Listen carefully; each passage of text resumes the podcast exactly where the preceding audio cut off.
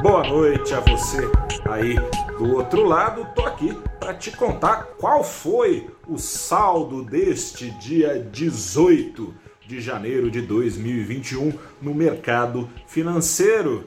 Lá dos Estados Unidos não vieram muitos motivos para os investidores mergulharem na bolsa. Muito pelo contrário, os títulos uh, do Tesouro Americano, tidos como os mais seguros do mundo, continuam com rendimentos sendo elevados, porque tem um risco de inflação lá rondando uh, o cenário, o que pode trazer juros mais altos no longo prazo e, portanto, rendimentos têm acompanhado essa perspectiva nos títulos de longo prazo lá nos Estados Unidos. Aqui no Brasil também teve essa perda de atratividade da bolsa, as bolsas lá nos Estados Unidos fecharam no negativo aqui no Brasil. Isso também aconteceu, mas nem garantias dadas por Brasília de que o auxílio emergencial, que vai vir agora não tem jeito, né? Tinha uma expectativa primeiro se eles viriam, embora a pandemia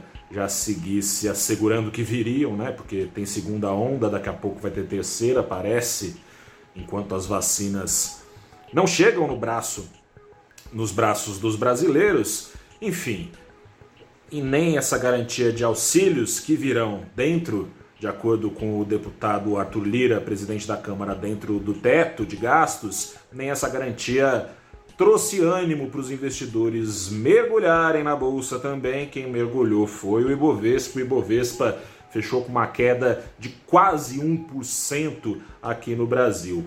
O dólar, o dólar para cima foi um dia desses clássicos de aversão ao risco, dólar para cima, bolsa para baixo, dólar 0,5% mais caro, só um minutinho que eu esqueci qual foi a marca, eu acho que foi 5,44, eu acho que foi isso aí mesmo. R$ 5,44 centavos, conferir, é isso mesmo, R$ 5,44 centavos no fim do dia o preço do dólar. Fora é, isso tudo que eu te falei, esteve no radar. A prisão do deputado federal Silveira, né, deputado Alexandre, acho que é o nome do cidadão, que sugeriu o espancamento de ministros do STF e a volta do AI-5, que marca a página mais sangrenta da ditadura militar aqui no Brasil. O STF, depois desse vídeo que ele postou nas redes sociais, determinou a prisão dele em flagrante e o que está pegando né, é, é, menos a prisão em si, né, apesar dos absurdos ditos, e mais o tempo perdido em Brasília com ele, porque os deputados agora têm que decidir se ele deve ou não continuar preso. Líderes partidários estiveram reunidos hoje, de acordo com a apuração do Valor Pro, serviços de serviço de notícias em tempo real do Valor Econômico. Tudo caminha para que ele siga preso. Hoje tiveram essas discussões, amanhã vai ser a votação lá na Câmara para saber qual será o destino deste deputado do PSL. Enquanto isso, a pauta econômica que poderia estar em discussão, em negociação, vai ficando de lado. Lira garantiu que não, e aliás marcou para quinta, só da semana que vem, a votação da PEC emergencial, uma PEC que procura colocar na Constituição ali alguns gatilhos para corte de gastos em situação de crise como essa. Em contrapartida a essa votação, parece que tem um consenso eh, no Congresso em torno dela. Em troca dessa votação, tem, deve ter então um envio de medida provisória do governo para o pagamento de auxílios emergenciais já em março, no mês que vem que está chegando, né? Dia 18 hoje está chegando já o mês de março.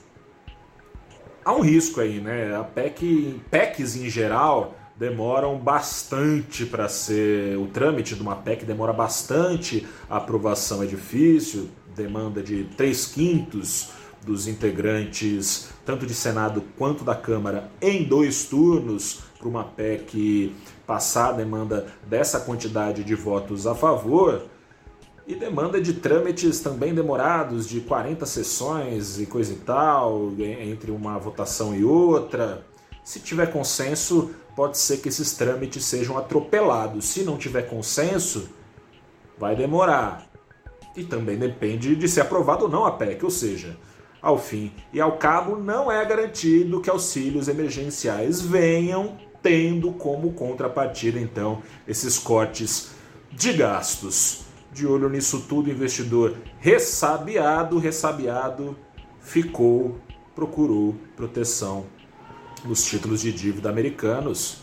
Por isso essa alta do dólar, é preciso dólar para comprar títulos de dívida do Tesouro Americano. Além disso, chamou atenção hoje a Petrobras, que voltou aos holofotes, a Petrobras que tem praticado preços defasados em relação à concorrência internacional. A partir de amanhã, com um novo reajuste de preços anunciado, não mais terá defasagem nos preços da gasolina. Isso trouxe essa notícia estirão nas ações na abertura, mirava quase 5% na abertura de valorização, mas foram perdendo rapidamente tração, afundaram. Também o preço do diesel preço do diesel que interessa aos caminhoneiros seguirá defasado mesmo com o reajuste anunciado pela Petrobras. Isso tem deixado acionistas desgostosos e temerosos por interferência política, especialmente do presidente Jair Bolsonaro, que tem mutuamente ali com os caminhoneiros grande apreço, os caminhoneiros têm ele em alta conta, o presidente tem os caminhoneiros em alta conta também preço do diesel que interessa aos caminhoneiros seguirá defasado e, se, e seguem ressabiados os investidores do Brasil, acionistas da petroleira. Na contramão, a PetroRio subiu e subiu bem. Hoje chegou a liderar é, os ganhos do Ibovespa, depois perdeu um pouquinho de tração, com o petróleo também perdendo tração lá fora, anotando uma correçãozinha para baixo, né? mas vale lembrar que o petróleo já subiu 22% só nesse ano. Enquanto isso, as ações da Petrobras subiram no acumulado do ano entre 2% e 3% só. PetroRio já mira os 10% de ganhos acumulados no ano. E se a gente falar das concorrentes internacionais, como a Chevron, Exxon, Exxon Mobil lá nos Estados Unidos, também a British Petroleum em Londres, essas têm ganhos na casa dos dois dígitos. Vale acompanhar os próximos desdobramentos e ver se a Petrobras vai, enfim, cortar totalmente a defasagem dos seus preços em relação aos preços de importação de, de, combustíveis aqui no Brasil. Eu sou Gustavo Ferreira, fico por aqui te convido a acessar valorinvest.com para saber mais do andamento desta quinta-feira. Amanhã a gente volta a se falar no saldo do dia da sexta-feira, que é saldo da semana, você já sabe. Grande abraço, boa noite, até a próxima e tchau!